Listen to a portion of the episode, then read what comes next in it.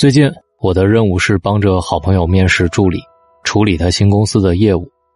聊了好几个候选人，给了一些试用机会，再加上我自己在外地，很多事情只能靠线上。有一些很细节的失误，更加夸张和放大了。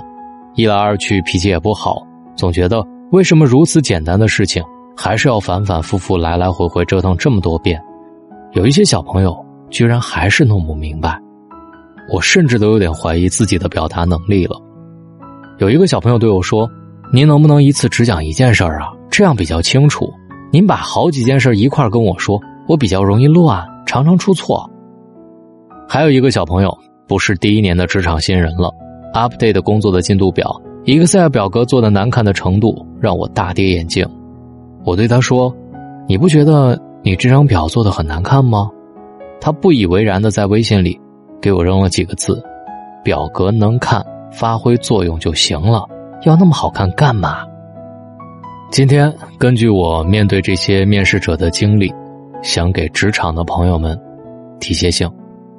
你好，我是大龙，微信的公众号您搜索“大龙”，总能在每晚九点三十七跟我相遇。过了好一阵子。几个候选人普遍的反应就是，反正我朋友这个公司就给这么多钱，我们就干这么多事儿，有一些没处理好，有一些没到位，很正常。大家一方面面试的时候夸下海口，滔滔不绝，能给公司带来多少利益；另外一方面，真到真刀真枪试用从事具体工作的时候，很快就像泄了气的皮球。反正你们给多少钱，我干什么活，绝不多干。有一个小朋友说：“我绝不加班，绝不熬夜，还跟我算了一笔账，公司除到每一天。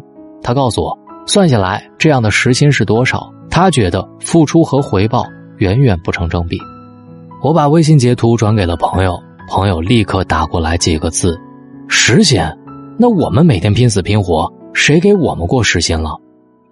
是啊，无论是新闻单位还是四大会计事务所，我们想要算时薪的话，只会算出一个。远小于送外卖的时薪，虽然大家都苦哈哈的自嘲自己是新闻民工，但是没有看到任何一个人觉得时薪太低，跳槽去时薪更高的服务行业啊！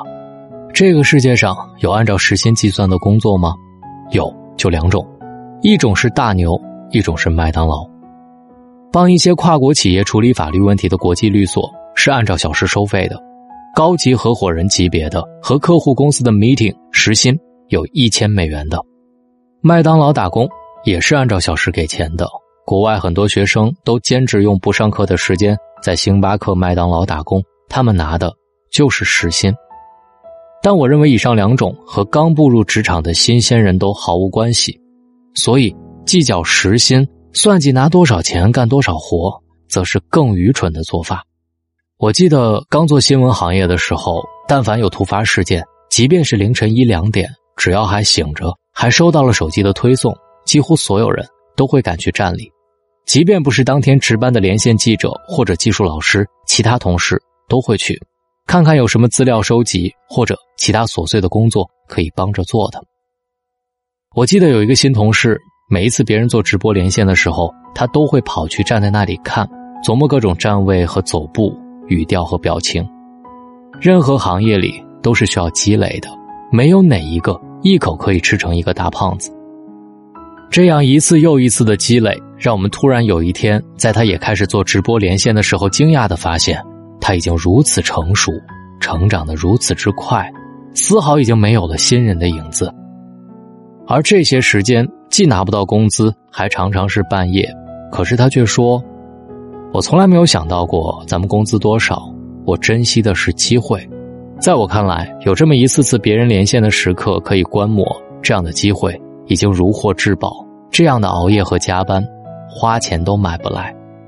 当你还在算着时薪，不愿意多付出哪怕一点的时候，别人已经比你快了好几个身位了。他们在思考的是如何有更多的机会。没有变成大牛之前，别把时薪挂在嘴边，除非你想的仅仅是在麦当劳工作。说到性价比，这又是我的一个迷思。刚入职的小朋友一口一个性价比，常把这个词挂在嘴上，我认为是非常愚蠢的。但是我们往往会犯这个错误，特别是女生。我们父母一辈的思维也会影响我们去犯这个错误。之前认识一个影视公司接电视台纪录片等外包项目的编导，所有人都说他的工作性价比太低，影视公司性价比太低，五险一金都是按照最低交的，但是活儿却比电视台纪录片的编导要高出三倍。他刚毕业就在这个影视公司里苦哈哈的熬着夜出去外采剪着片子，所有闺蜜和同窗以及长辈们都说，性价比这么低的工作，你真是让青春喂了狗。很多人建议他考电视台当编辑得了，做的也是一样的工作，但是电视台的编辑性价比高。性价比这三个字，旁人听着都两眼放光，他却不以为然。依然乐呵呵的跟各个制作公司、外景地、各个机构打交道，晚上还是熬夜剪片子。很多年过去了，大家都已经忘了这个小姑娘了。突然有一天，她给我发微信，问我有没有广院编导专业的师兄师妹能够推荐给我实习的。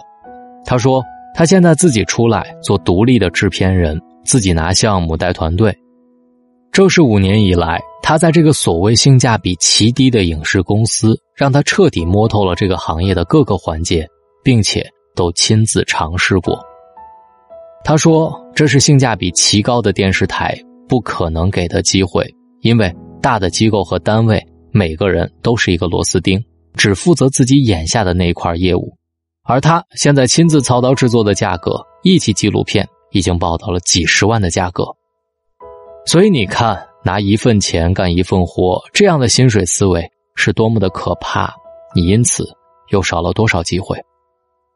我一直和刚入职的弟弟妹妹们说，千万不要计较眼前的小钱，算计着多干了多少活，自己亏了多少，又或者拼命的去实现所谓的性价比最大化。你越实现性价比的最大化，你离那些未来的机会也就会越来越远。老板们当然知道你不仅仅值这些钱，这对你来说是幸运的。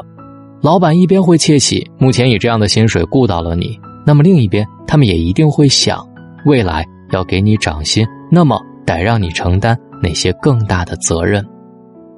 要是老板确定你只值这些钱，那才是你需要恐慌的事情，因为在他眼里，你已经和未来的空间毫无关系。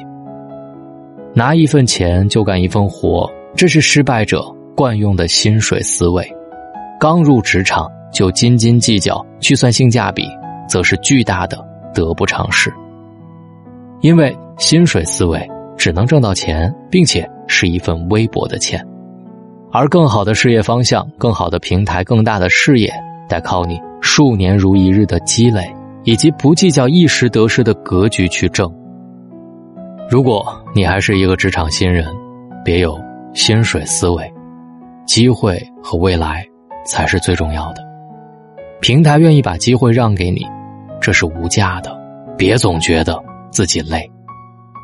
听大龙一句，新的一年你要积极又向上。感谢你在千千万万的主播里选择在今晚听到我。愿你听到我的时候，总能感受到向上的力量。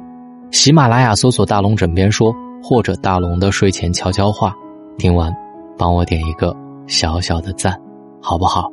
能帮我转发就是对我最大的支持了，谢谢大家，晚安。